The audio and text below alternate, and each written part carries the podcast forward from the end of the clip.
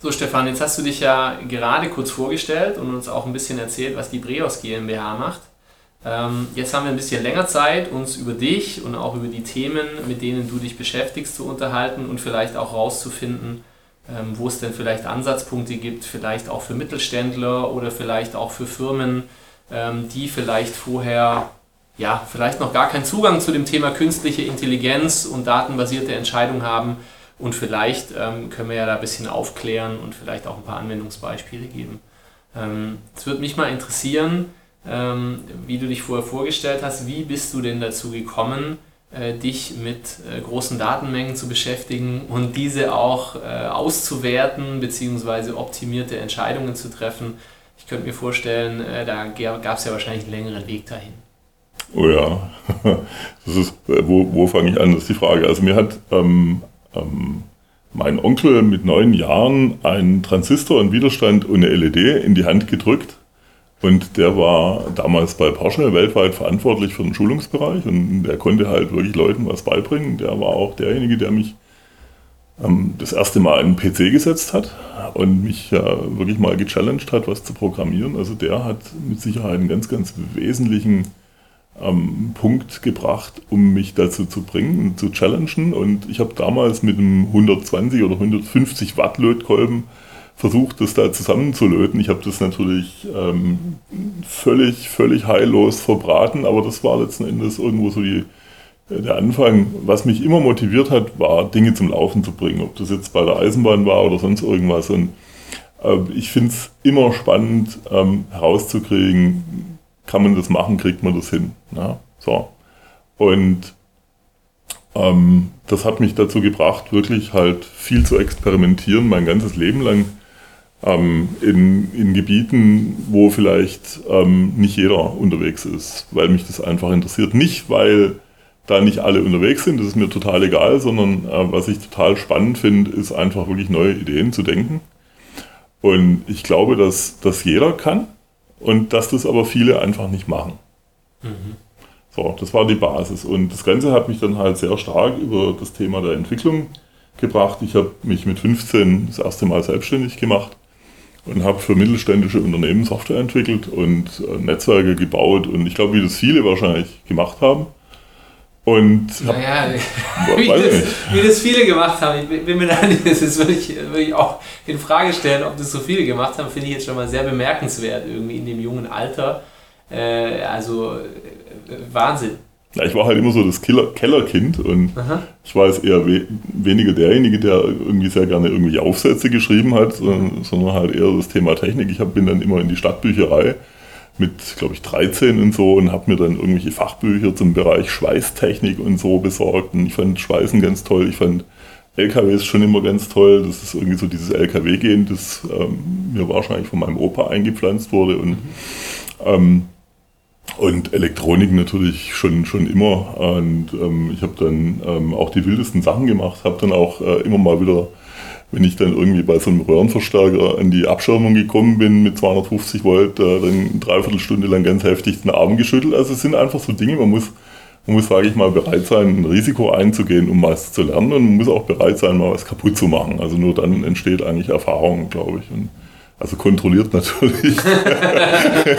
Oder mit Schutzausrüstung. Ja, irgendwie, irgendwie so, ja. Und das ist natürlich dann so die Basis gewesen und irgendwo habe ich so alles mitgemacht, was Bits und Bytes hat. Ich mit, bin mit 4-Bit-Prozessoren bin ich eingestiegen und habe damals wirklich meinen, meinen ersten PC selber gebaut, habe wirklich den nicht mit Steckkarten zusammengesteckt, sondern ich habe wirklich die Platinen produziert und habe wirklich gelötet und gebohrt und ähm, habe mir dadurch auch meinen Französisch-Sechser eingehandelt. Ja.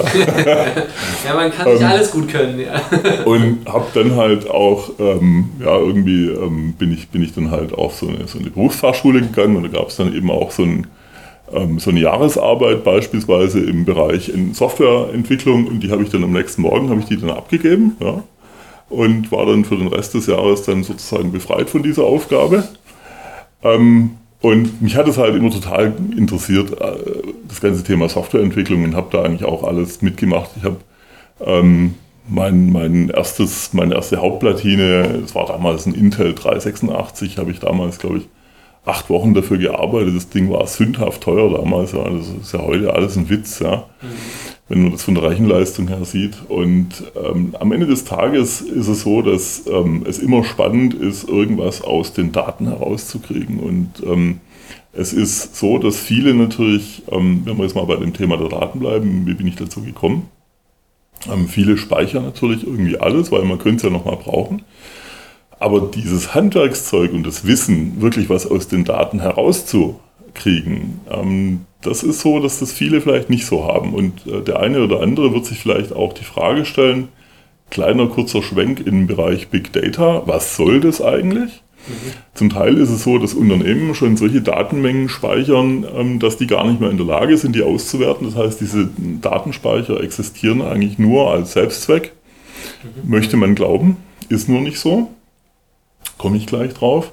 Und mein Weg war halt der, dass ich halt mit meinem Unternehmen 2013 als einer der ersten Unternehmen im Bereich Deutschland, Österreich, Schweiz angefangen habe mit dem amerikanischen Produkt. Ähm, die haben damals ähm, Tableau Software geheißen. Ähm, wirklich so Disruptive Innovation zu machen im Bereich Visualisierung von Daten. Da geht es auch dann sehr, sehr stark hinein in, in the beauty of data. Also Daten können auch wunderschön sein.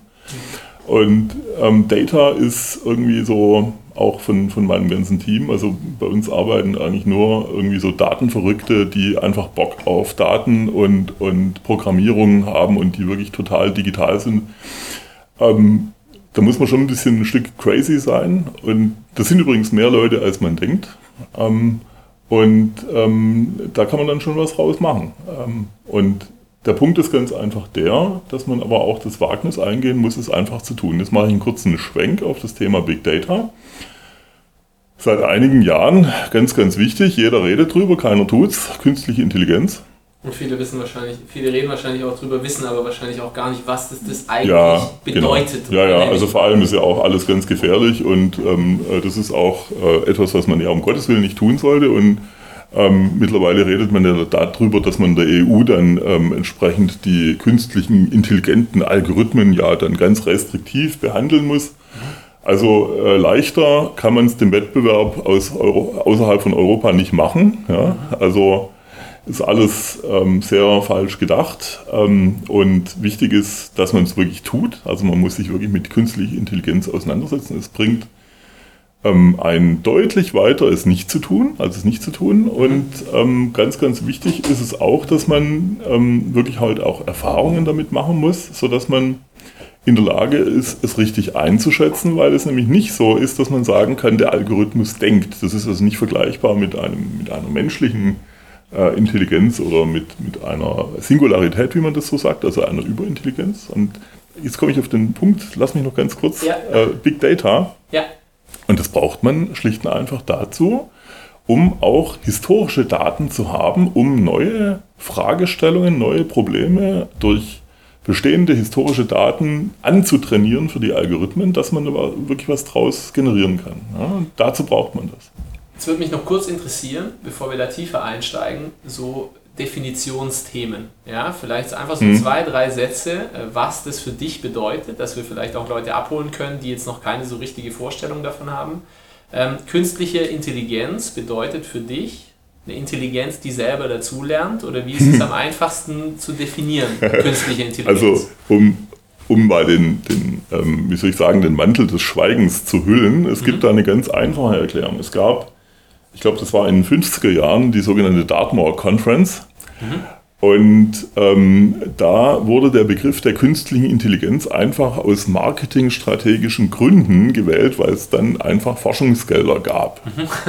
Clever. Ja, so. Und äh, so ist es, ja, nicht mehr und nicht weniger. Und ich will gar nicht ausschließen, dass wir vielleicht eines Tages mal in der Lage sind, etwas äh, zu schaffen, ähm, was wirklich eine, eine Überintelligenz, eine Superintelligenz darstellt.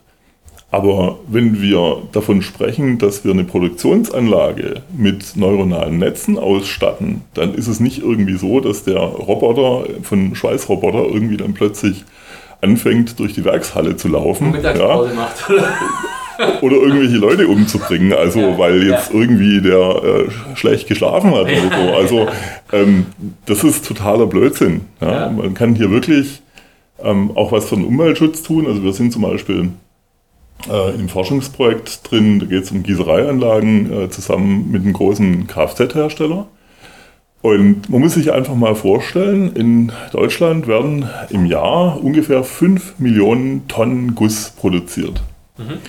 Und jetzt gibt natürlich Ausschuss. Und ähm, der Ausschuss ist natürlich im Verhältnis, wenn man sich das Ganze auf dem Haufen vorstellt, immer noch wahnsinnig hoch. Es ist wahnsinnig ressourcenintensiv, es ist energieintensiv. Es gibt wahnsinnig viele Emissionen. Und wenn wir es zum Beispiel schaffen, durch ähm, kluge Entscheidungen und durch Prädiktionen diesen Ausschuss zu reduzieren, dann haben wir nicht nur den Wettbewerbsvorteil für unsere Industrieunternehmen deutlich verbessert, sondern wir haben auch wirklich was für die Umwelt gekonnt. Mhm. Also es ist wirklich ein ganz, ganz wichtiges Thema und ich bin ganz der festen Überzeugung, dass wir wirklich um, um, um, um das Leben, also wie soll ich sagen, wir müssen wirklich um, äh, um die Wette laufen und lernen, weil sonst wird das nichts und wir können, glaube ich, unsere Probleme der heutigen Zeit und vor allem der Zeit, die da noch kommt, vermutlich nur durch kluge, smarte Technologien irgendwie versuchen, in den Griff zu kriegen, weil ich glaube, wir Menschen kriegen es nicht mehr in den Griff, einfach so und vor allem auch nicht dadurch, dass wir einfach sagen, okay, wir gehen zurück zum Leiterwagen und zum, zum Pferdegeschirr. Das wird einfach nicht funktionieren. Wir haben einfach bestimmte Realitäten und wir können das nur dadurch in den Griff kriegen, dass wir wirklich um unser Leben lernen. So kann man das wirklich sagen und wirklich äh, neue Technologien auf die Beine stellen und die halt auch wirklich flächendeckend einsetzen und wirklich verstehen, was da dahinter ist, um, um wirklich eine Basis zu schaffen, die völlig anders ist als das, was wir halt aus den letzten Jahrzehnten bekommen haben. Man muss es wirklich tun. Mhm.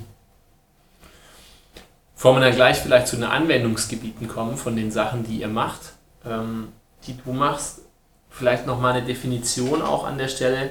Big Data heißt jetzt einfach nur große Datenmengen, wenn man es jetzt einfach nur übersetzt, oder ähm, hängt da noch eine bestimmte Definition da dran? Heißt Big Data schon die hm. Auswertung, die Entscheidungen treffen? Nee, gar nicht. Also ich will, ich will mich da jetzt gar nicht so. Also der Punkt, Big Data habe ich deswegen angesprochen, weil einfach sehr viele Leute erstmal an Big Data denken. Mhm. Und wenn man sich es aber genau anschaut, dann sind die allermeisten nicht Big Data. Mhm. Das, das ist eigentlich gar nicht so. Und da klappt ja schon Small Data nicht. Ja? Also dann, dann geht äh, Big Data erst recht in die Hose. Mhm. Und was man wirklich brauchen kann, sind wirklich viele, viele ähm, Erfahrungswerte, also sage ich mal in Form von Daten aus der Vergangenheit heraus, um zum Beispiel Algorithmen zu trainieren. Da können wir vielleicht auch nochmal drüber sprechen. Mhm. Ich weiß nicht, ob, ob die Zeit reicht, ähm, wie so ein äh, KI-Algorithmus überhaupt mal so funktionieren kann. Also so, so ein kleiner Ausflug. Ja. Aber ähm, das ist ja nur das eine. Das andere ist ja wirklich, dass ich ähm, in der Lage bin, halt ähm, aus Daten grundsätzlich was, was äh, zu schaffen und was abzuleiten. Ähm, und das muss ja auch nicht immer richtig sein. Das ist ja auch nur, sage ich mal, eine Perspektive, die sich da bietet.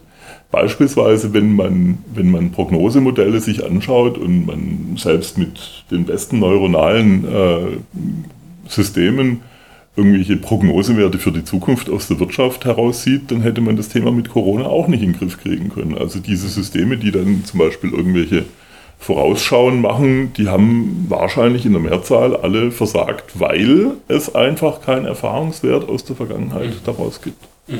Aber es geht ja jetzt wahrscheinlich auch oft um, um Dinge, die sich in irgendeiner Art und Weise äh, repetieren. Also wenn es jetzt um Maschinen geht oder ja. Maschinenpark, das genau. ist ja gibt es ja jetzt meistens äh, außer dem Stillstand wahrscheinlich keine allzu großen, hoffentlich unvorhergesehenen Events, ja, oder wenn die ja. in einem gewissen Rahmen sind, dann hilft es ja wahrscheinlich. Mhm. Jetzt eine Sache noch, du hast ein, zwei Mal gesagt, sorry, wenn ich da immer so unterbreche, neuronale Netze.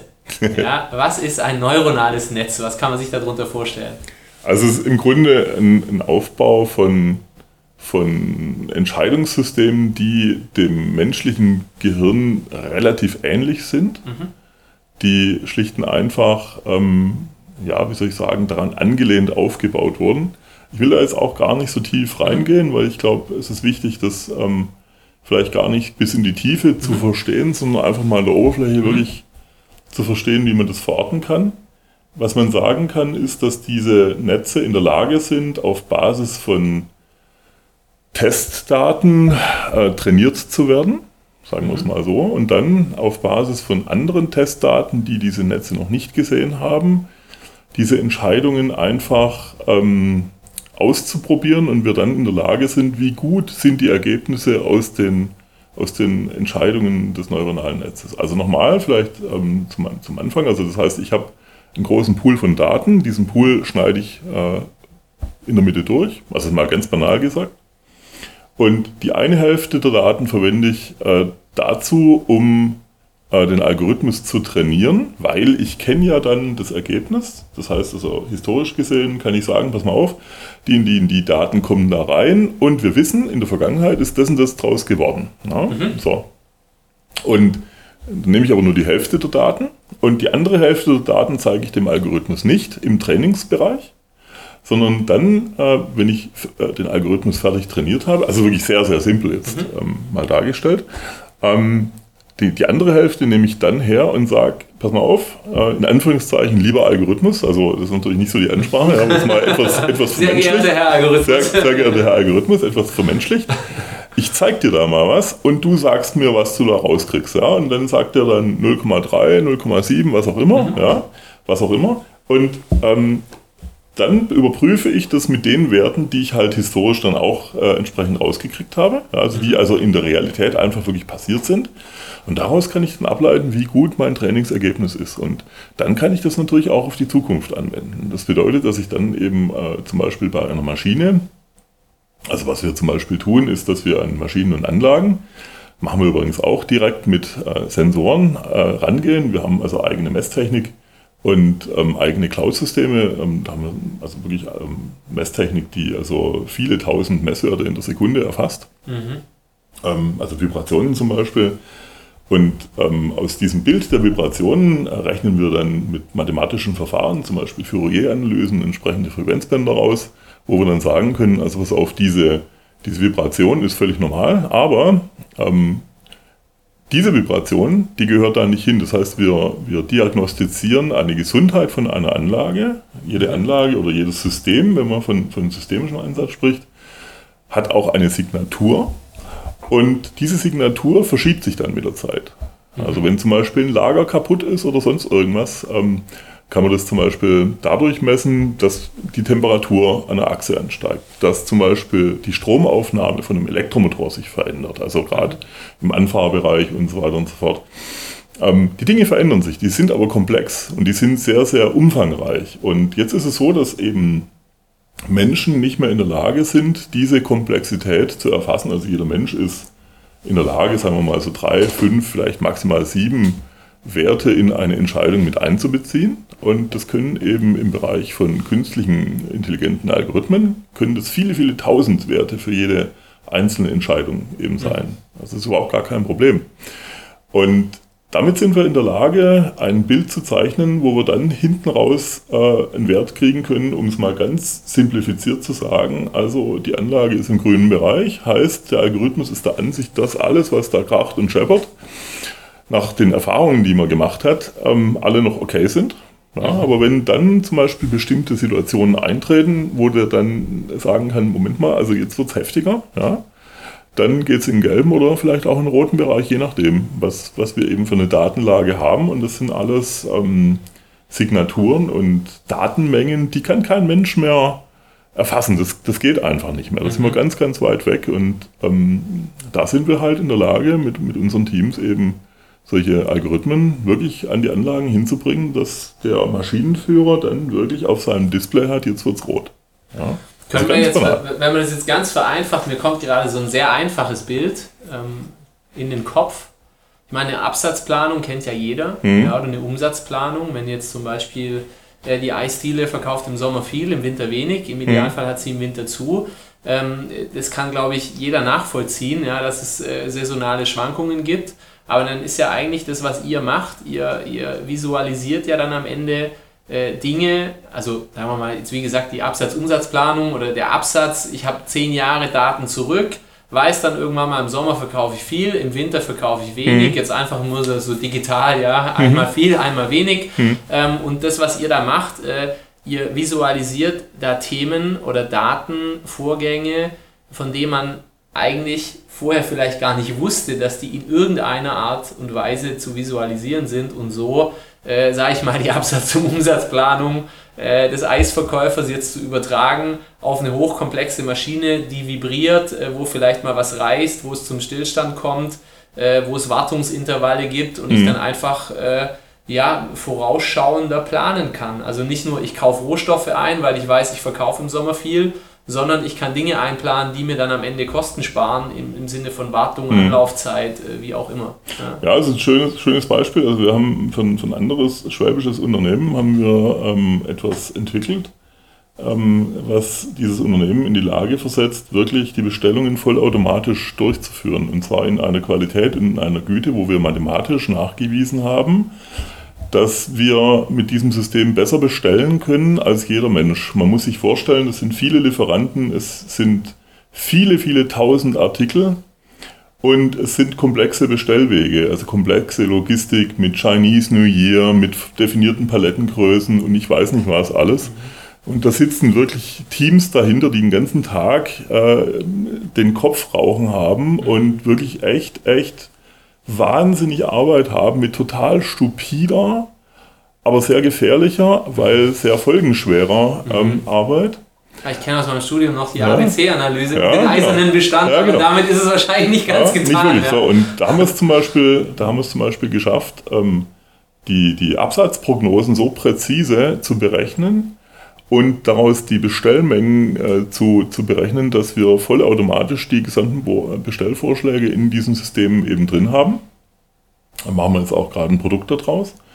Und man kann sich das ganz gut vorstellen, weil äh, es gibt in jedem Unternehmen, ähm, vor allem also in größeren Unternehmen, gibt es dann zum Beispiel irgendwelche Planungen. Und ähm, wenn man dann tiefer hineingeht und dann mal fragt, ja, plant ihr denn, ähm, also gerade zum Beispiel, wenn du einen Hersteller hast, der äh, viel mit ähm, Elektromotoren, Drehteilen, ich weiß nicht was, ja, viele verschiedene diversifizierte Produkte hat. Mhm. Ja, und dann die Frage stellst, ja, wisst ihr denn eigentlich, wie viel ihr von den Gehäusen braucht? Ne, das, wir planen auf Produktgruppenebene. Ja, das mhm. heißt, die planen gar nicht auf dem einzelnen Artikel, die planen gar nicht auf dem einzelnen Teil. Warum? Das machen Menschen. Und du kannst so detailliert gar nicht planen. Ja, das heißt, ähm, also mein, mein Credo ist immer, nicht unbedingt das Problem lösen, sondern die Ursache und die Handlungsalternativen für dieses eigentliche Problem zu verändern und mit völlig anderen Methoden zu lösen. Das ist eigentlich so meine Herangehensweise. Und da gehen wir dann her und gehen mit, ähm, mit KI-Algorithmen ähm, über diese Daten drüber, schauen uns praktisch an, was denn eigentlich in den letzten Jahren wie verkauft wurde, machen daraus entsprechende Prognosen und können dann wirklich auf der auf der äh, Stücklisten-Elemente-Ebene ganz genau vorausberechnen, von welchem Fitzele, äh, schwäbisch gesagt, mhm. von Teil wir was eigentlich wann wie brauchen. Da kriegst du einen Detailgrad, das kriegst du mit anderen Methoden gar nicht hin. Das kannst du mit klassischen, diskreten Methoden nicht mehr machen. Mhm. Und ähm, das schafft Wettbewerbsvorteile, ähm, die klassische Strukturen einfach so nicht haben. Mhm.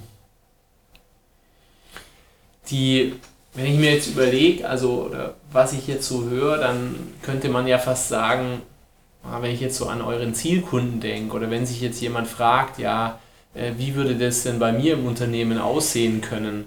Also könnt ihr eigentlich mit dem, was ihr könnt, was du kannst, in jede Branche gehen? Oder gibt es da Restriktionen, dass ihr jetzt zum Beispiel sagt, nee, also damit können wir gar nichts anfangen, aber eigentlich ja fast überall, äh, also ist ja ganz egal, ob es jetzt eine Versicherung ist, ja, da sogar wahrscheinlich ja sogar noch mehr, ja, bei Versicherungsfällen mit Hagel- und Wetterprognosen und, mhm. Ausfällen und Unfällen, äh, da wird ja wahrscheinlich extrem mit Statistiken gearbeitet, um die Werte zu berechnen, aber auch, also geht es von A bis Z. Also der kleine Mittelständler, der eine Fräse da stehen hat, äh, dass man das einfach so ein bisschen anschaubar macht? Mhm. Oder gibt es eine gewisse Voraussetzung? Wahrscheinlich im Idealfall hat jemand schon zehn Jahre in irgendeiner Art und Weise Daten gesammelt, die aufbereitet werden können, um dann mit denen zu arbeiten.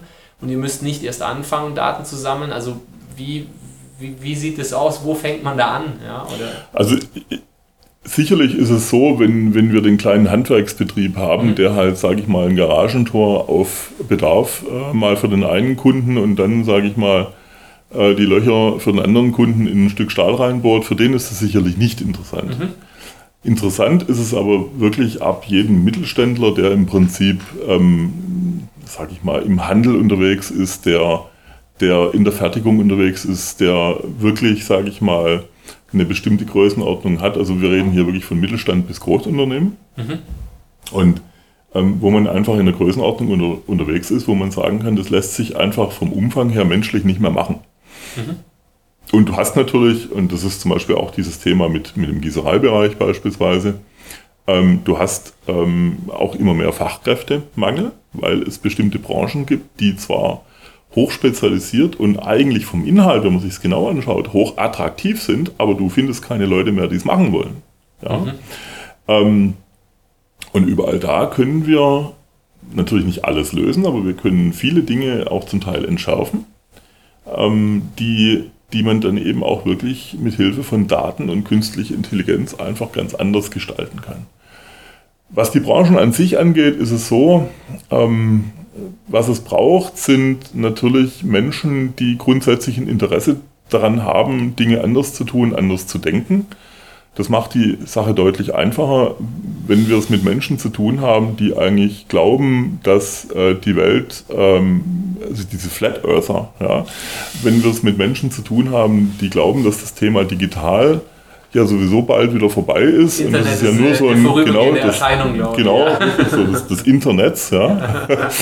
ähm, also das macht natürlich die, die Arbeit schwierig, ja, das ist klar. Also ähm, man muss natürlich ähm, die Köpfe zusammenstecken und was, was wir haben ist, also wir haben einen Haufen kluge Köpfe, die wirklich in ihrem Fach wirklich totale Spezialisten und, und richtig äh, gute Leute sind. Ja? Mhm. Also wirklich auch interdisziplinär. Also wir haben aus, aus dem Physikbereich bis hin zu Biologie und Informatik und, und Mathematik, also sehr mathematiklastig. Mhm. Ja? Leute, die da sehr, sehr tief drinstecken und ähm, ich finde das cool, mit wirklich guten Leuten zusammenzuarbeiten.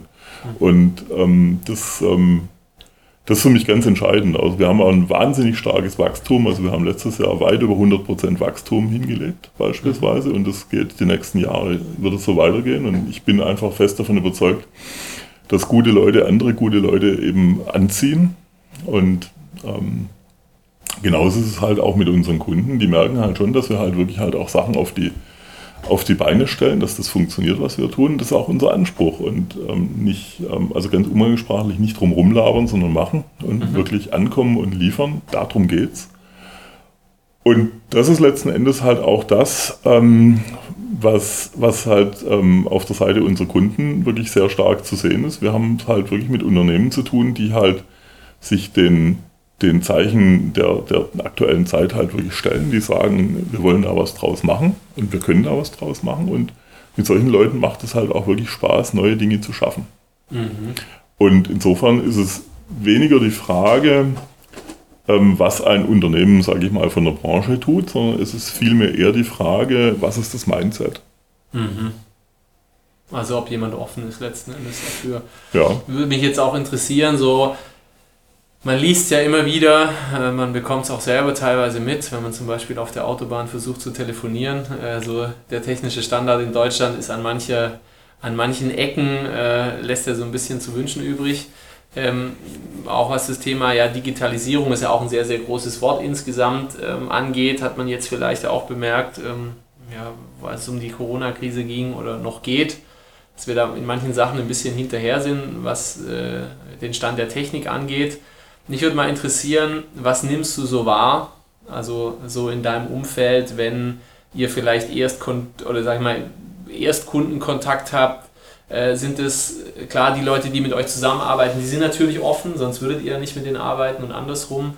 Aber hast du das Gefühl, da gibt es noch viel Aufklärungsarbeit zu leisten oder merkst du da vielleicht gerade so ein bisschen eine Aufbruchstimmung in, also Deutschland klingt jetzt sehr schon äh, national global irgendwie, mhm. aber was kriegst du da so mit? Oder gibt es da einfach noch viel, ja, viel äh, PR-Arbeit zu leisten für Big mhm. Data und künstliche mhm. Intelligenz? Also ich habe ganz persönlich auch sehr gute Kontakte in Silicon Valley und, und, und mhm. solche Dinge. Und ich habe mir das auch sehr, sehr genau angeschaut. Und ähm, der interessante Punkt ist, wenn du, wenn du äh, in Deutschland dir Werbung und Fernsehwerbung anschaust, und das sind wir wieder beim Thema Mindset, dann ist es so, dass, ähm, dass das Thema KI und ähnliches ist eigentlich nicht wirklich ein Thema.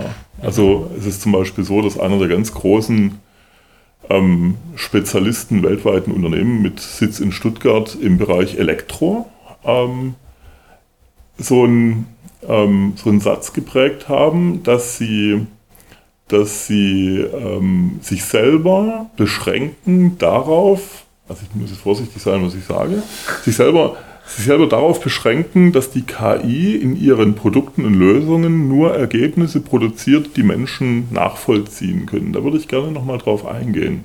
Mhm. Das wird bedeuten, dass man letzten Endes ähm, nur auf Teildisziplinen ähm, der KI äh, zurückgreift. Die neuronalen Systeme und vor allem die moderneren Systeme, also Reinforcement Learning und ähnliches, ähm, sind eigentlich dadurch geprägt, dass kein Mensch mehr in der Lage ist, nachzuvollziehen, wie diese Entscheidung zustande gekommen ist, weil es viel zu komplex ist. Ich erinnere mich an, was du und, vorher gesagt hast, die Entscheidungen, die ein Mensch oder die Daten, genau, die ein Mensch verarbeitet. Richtig, kann. Ja. Und ja. wenn ich jetzt zum Beispiel Produkte baue, in denen eine KI zwar drin ist, was auch immer das jetzt ist, ja, also wo fängt KI an, wo hört sie auf, und ich dann von vornherein in meiner Unternehmenspolicy sage, aber ich mache nur noch Entscheidungen, die ein Mensch nachvollziehen kann, dann beschneide ich mich selber. Und das ist eigentlich genau das. Jetzt möchte ich die Frage beantworten, ähm, was ist so meine Einschätzung? Mein Bild ist, dass, ähm, dass wir uns in unserer Gesellschaft ähm, viel zu sehr darauf beschränken oder konzentrieren, uns gleich mal zu beschränken, so nach dem Motto, was ich nicht verstehe, müssen wir erstmal reglementieren. Ja? Das heißt, es muss ein Gesetz her, ähm, das dann das so regelt, was ich nicht verstehe, wird runtergebremst. Und das machen die anderen halt nicht. Und es ist auch so, dass das nicht State of the Art ist. Das muss man ganz klar sagen. Und es ist auch so, dass wir auch wirklich ganz andere Dinge brauchen. Wir brauchen nicht diejenigen, die uns ständig aufhalten, ausbremsen und ähm, irgendwelche politischen Spielchen treiben, sondern wir, wir haben schlicht und einfach die Herausforderung, dass wir vorwärts kommen müssen. Und ähm, klar ist es so, und da möchte ich das gerne ein bisschen differenzieren, wenn es um personenbezogene Daten geht. Ähm, da brauche ich übrigens keinen KI-Algorithmus, um Schindluder zu treiben, das kriege ich auch ohnehin.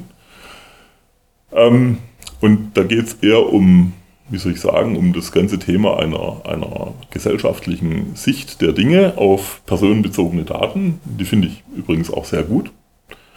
Ähm, ist sehr, sehr wichtig.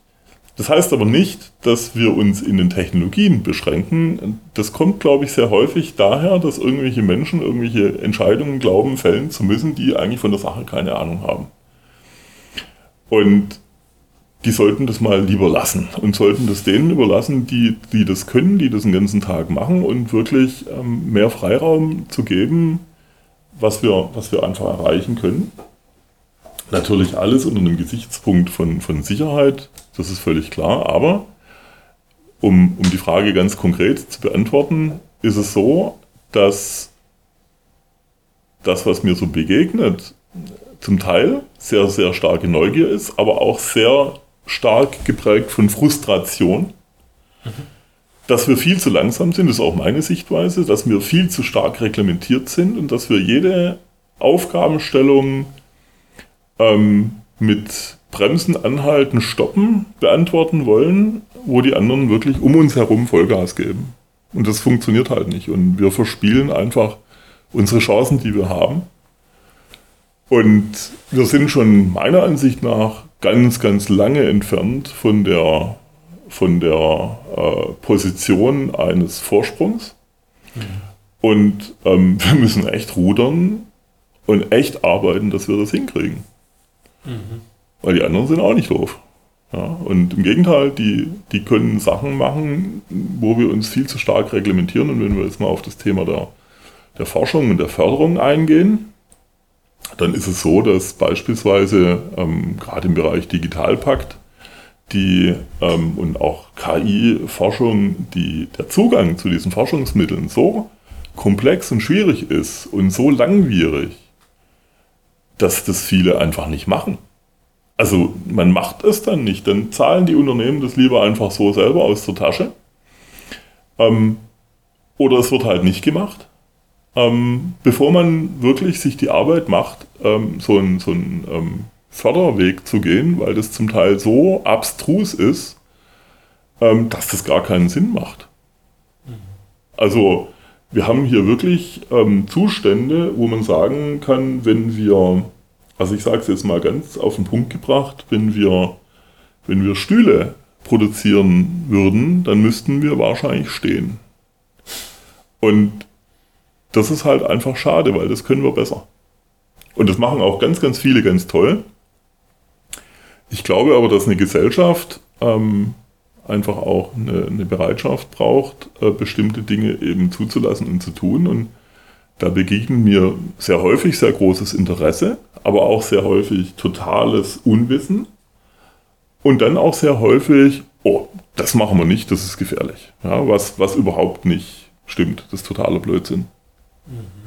Das ist wahrscheinlich wieder das Fürchten vor Dingen, die man nicht erklären kann letzten Endes. Oder vielleicht auch ein Stück weit eine, eine Hohlschuld, sich eigentlich mit sowas auseinanderzusetzen, bevor man es eigentlich gleich abstempelt.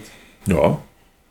Also ich meine, das sind im Prinzip alle Ebenen gefordert. Also angefangen wirklich von den gesamten äh, Bildungsbereichen, wo ich sagen kann, also wenn ich so mit meinem, ja sicherlich etwas reduzierten Einblick, aber ich meine, ich habe ähm, drei Töchter und einen Sohn. Ähm, und wenn ich bei meinen drei Töchtern das mal so sehe, welche digitalen Möglichkeiten die so haben, also da gibt es schon vieles, aber von meiner vorsichtigen Einschätzung würde ich halt sagen, ist da halt auch wirklich noch Luft nach oben, ähm, wenn es darum geht, ähm, wirklich denen ein rundes Bild zu bringen von Leuten, die auch wirklich Ahnung haben davon, von was sie da reden. Mhm. Wenn jetzt, jetzt haben wir ja die eine Seite, die du beschrieben hast, ich sag mal, ähm, das Mindset und die Einstellung oder vielleicht auch teilweise die Befürchtungen, die können wir ja selbst ein Stück weit beeinflussen. Also ich kann was ändern an meiner Einstellung und vielleicht kann ich mich auch informieren und kann da neue Sichtweise gewinnen. An den Regulatorien oder beziehungsweise dem rechtlichen Rahmen nennen wir mal, oder das würde ich jetzt mal so beschreiben, da haben wir jetzt direkt keinen so großen Einfluss. Also klar, durch Verbände und durch Lobbyarbeit hoffentlich in Zukunft werden sich da die Sachen verbessern.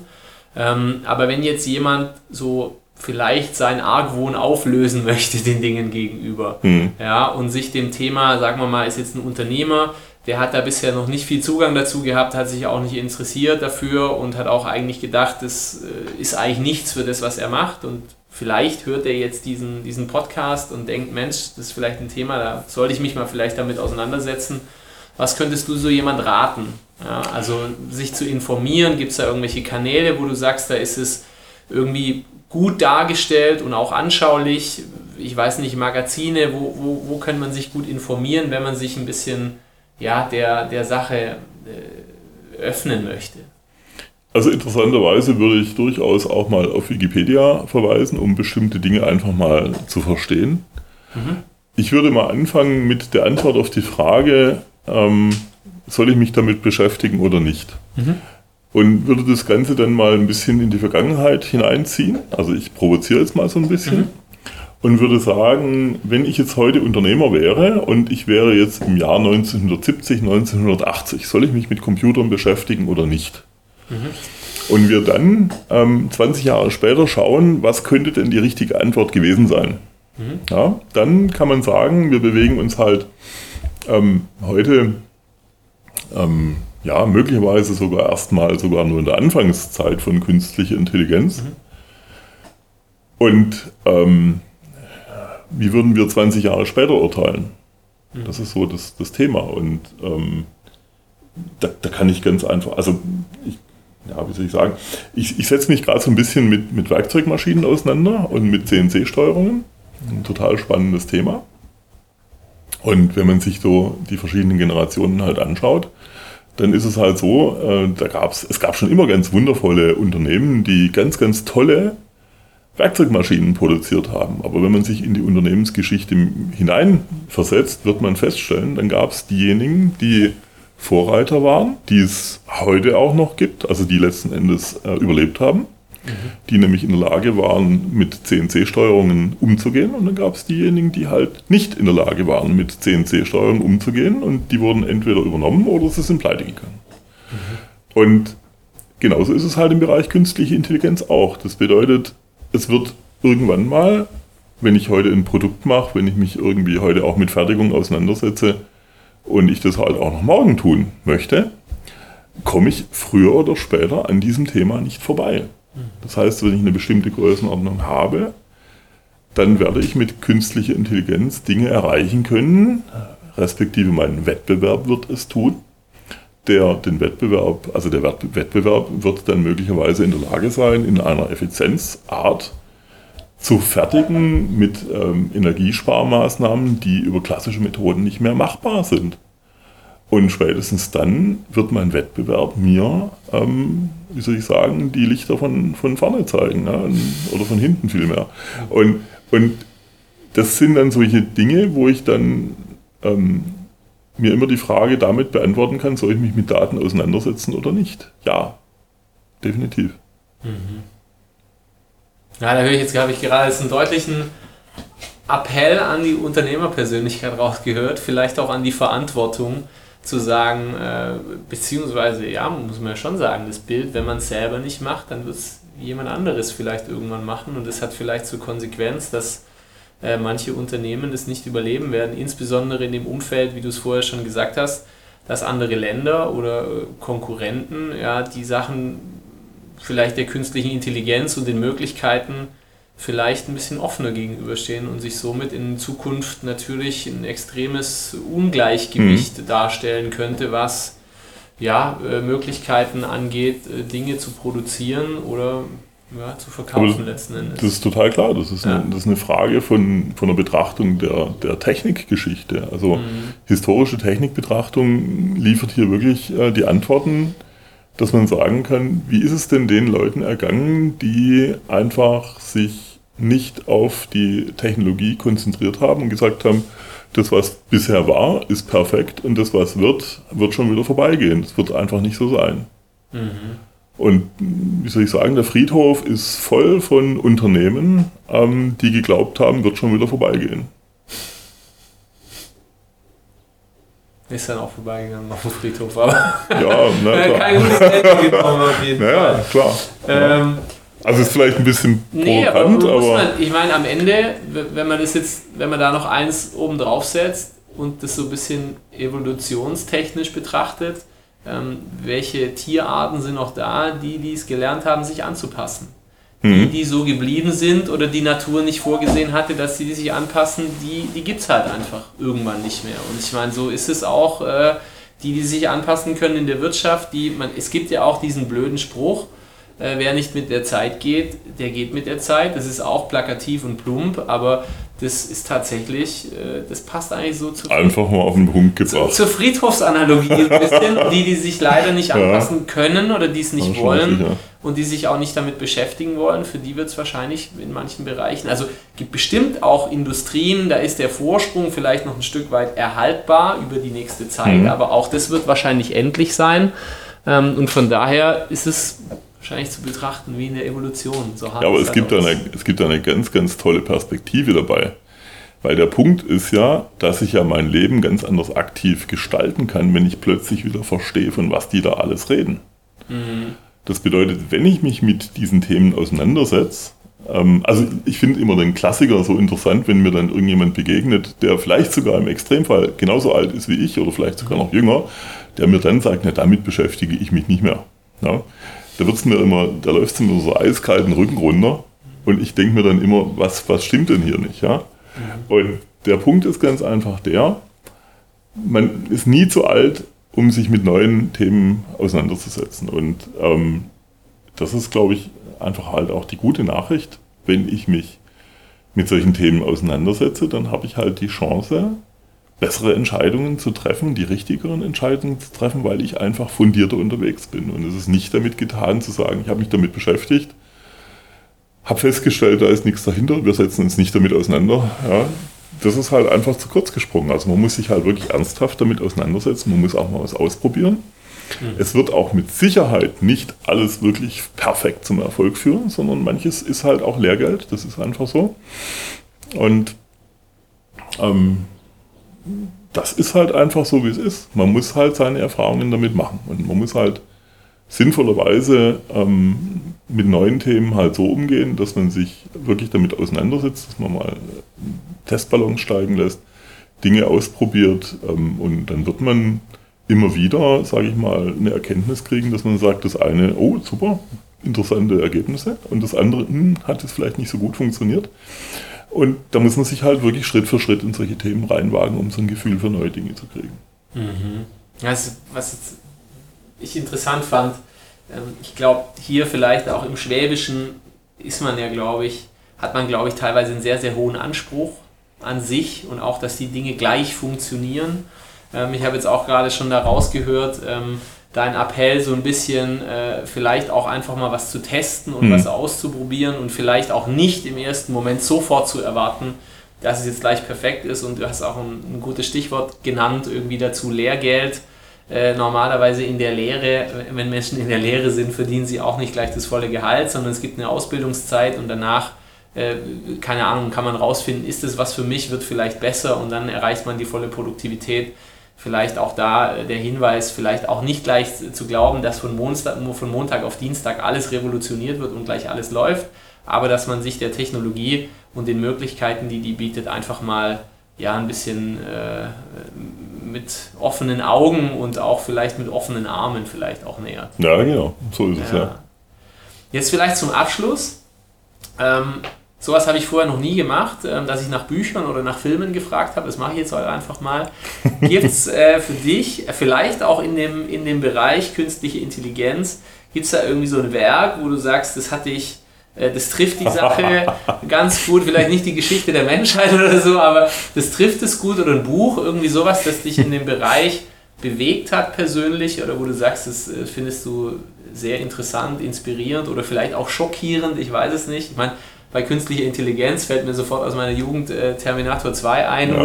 wo, natürlich die Maschinen die Welt übernehmen. Das ist kein so, kein so gutes Szenario vielleicht, aber ja. Gibt es da was, das dich. Oh ja, total. Also, wir haben jetzt ganz konkret so bestimmte Personen, die ja die ganze Zeit ähm, wirklich äh, sich damit beschäftigen, zum Mars zu fliegen. Und das mhm. gab es natürlich in der, in der Filmgeschichte schon mal. Odyssey 2001, Stanley Kubrick mit HAL 9000, dem über, wie soll ich sagen, dem überintelligenten mhm.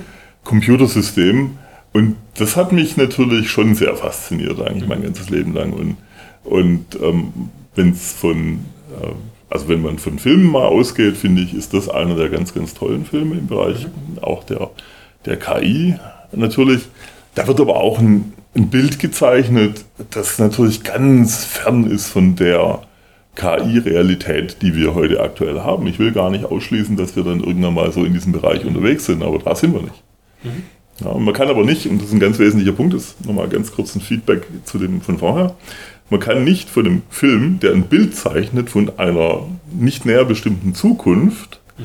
eine Entscheidung auf unsere heutige Situation treffen. Mhm. So, und das ist natürlich, also das ist auf der einen Seite natürlich so und ähm, es gibt natürlich zahlreiche Beispiele, wenn ich, wenn ich von Büchern, oh Gott, also da fällt es mir so ein bisschen schwer, ähm, mir also einen Tipp abzugeben, weil jeder hat natürlich im Grunde unterschiedliche unterschiedliche Vorstellungen, wie ihm äh, Informationen oder ihr äh, gut präsentiert werden. Mhm. Und ich persönlich will natürlich dann auch immer so verstehen, wie funktioniert denn das mit der Programmierung? Was steckt, was steckt denn da dahinter? Mhm. Ich kann mit diesen, mit diesen Büchern, die sich, ähm, wie soll ich sagen, auf, einer sehr, auf einem sehr, sehr hohen Level bewegen, also High Level im Sinne von, ich werde nicht spezifisch und ich sage es auch nicht, um was es wirklich geht, ähm, kann ich so wenig mit anfangen, weil mhm. da, wird, da wird so viel gelabert. Das heißt, du hast irgendwelche Bücher, die ganz hoch gerankt werden ähm, in, den, in den Verkaufsstatistiken.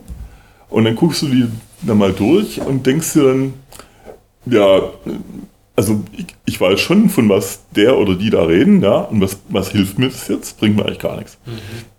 Damit kann ich eher weniger anfangen. Was ich, was ich cool finde, sind halt Beispiele. Es gibt zahlreiche ähm, News, also es gibt immer wieder total interessante Beispiele von gelungenen und auch von Misslungen ähm, KI ähm, und, und Data-Projekten.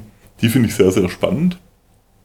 Also beispielsweise ähm, aus der Vergangenheit heraus, ähm, dass dann irgendwelche KI-Algorithmen irgendwelche Erkenntnisse erzielen, wo man dann plötzlich aber dann hinterher feststellt, dass diese Bildanalysen ähm, völlig falsch waren, weil die dann irgendwie angefangen haben, statt den Panzer äh, irgendwie zu identifizieren mit der Freund-Feind-Kennung, sondern eher geguckt haben, äh, ist der Himmel blau oder ist er grau? Ja? Mhm. Wo man dann hinterher feststellt, der KI-Algorithmus hat einen absoluten Scheißdreck an Informationen geliefert. Ist auch ganz witzig. Ja? Also mhm. muss man, muss man einfach aufpassen. Ja? Und mhm. Da gibt es ganz, ganz viel. Und einfach, also ich kann nur dazu animieren, wirklich mal ähm, einfach drauf los zu recherchieren, was da so ist und ähm, sich einfach mal treiben zu lassen, mit verschiedenen Dingen eben angucken und wirklich zu verstehen, wie das Ganze funktioniert. Dann gibt es ähm, halt solche Unternehmen wie zum Beispiel Google auch, die ganz tolle Lernplattformen aufgebaut haben, wo man eben auch verstehen kann, wie funktioniert eigentlich KI, wie geht denn das Ganze. Und die das halt auch wirklich gut verständlich gemacht haben und ähm, dann am Ende des Tages, also ähm, man kann mich auch gut ansprechen. Also ich, ich rede wirklich sehr, sehr gerne mit allen möglichen Leuten und mhm. diskutiere gerne, weil, weil es mir wirklich um die Sache geht. Mhm. Ähm, weil ich glaube, dass das unsere Gesellschaft weiterbringt, wenn wir, mhm. wenn wir wirklich in diesem Thema halt auch weiterkommen. Und das ist auch ein Stück weit natürlich eine ganz äh, wichtige gesellschaftliche Verantwortung, die wir da alle zu tragen haben. Mhm. Deswegen kann man mich auch einfach ansprechen. So, das wäre jetzt, hast du mir jetzt schon äh, vorweggenommen, das wäre jetzt nämlich tatsächlich auch mein Schlusswort gewesen, dass ähm, also der Stefan Breidenreich, so wie ich gerade mit ihm gesprochen habe, so habe ich ihn auch kennengelernt, sehr nahbar, äh, gibt ehrliche Antworten. Wir haben jetzt auch gelernt, er mag es, glaube ich, nicht so gern drum herum zu labern, sondern eher handfest zu werden. Ich glaube, das ist auch was, das, äh, mit dem können sich Unternehmer, die vielleicht auch vor einem Umbruch stehen, absolut identifizieren. Und das ist, glaube ich, auch, was Unternehmer sehen wollen, dass nicht rumgelabert wird, sondern dass sich was bewegt. Ähm, dementsprechend kann ich auch nur äh, appellieren, wenn Sie Interesse haben, also Sie als Zuhörer jetzt oder Zuhörerinnen, ähm, melden Sie sich gerne beim Stefan. Die Kontaktdaten finden Sie auf der Homepage und ich bin mir sicher, ähm, da gibt es Möglichkeiten, wenn Sie an dem Thema interessiert sind oder vielleicht auch noch nicht ganz wissen, passt es jetzt für meinen Betrieb oder meinen Bereich, äh, kann man da vielleicht was optimieren, was verbessern, bessere Entscheidungen treffen in der Zukunft. Ähm, seien Sie offen und melden Sie sich einfach beim Stefan. Und ich äh, bin mir sicher, da entsteht auf jeden Fall ein interessanter Dialog und vielleicht ja auch äh, die ein oder andere bessere Entscheidung in der Zukunft datenbasiert. Super, dann ähm, ich hoffe, jetzt habe ich ein gutes Schlusswort irgendwie gefunden und ähm, herzlichen Dank für deine Zeit und das offene Gespräch. Vielen Dank für die Einladung.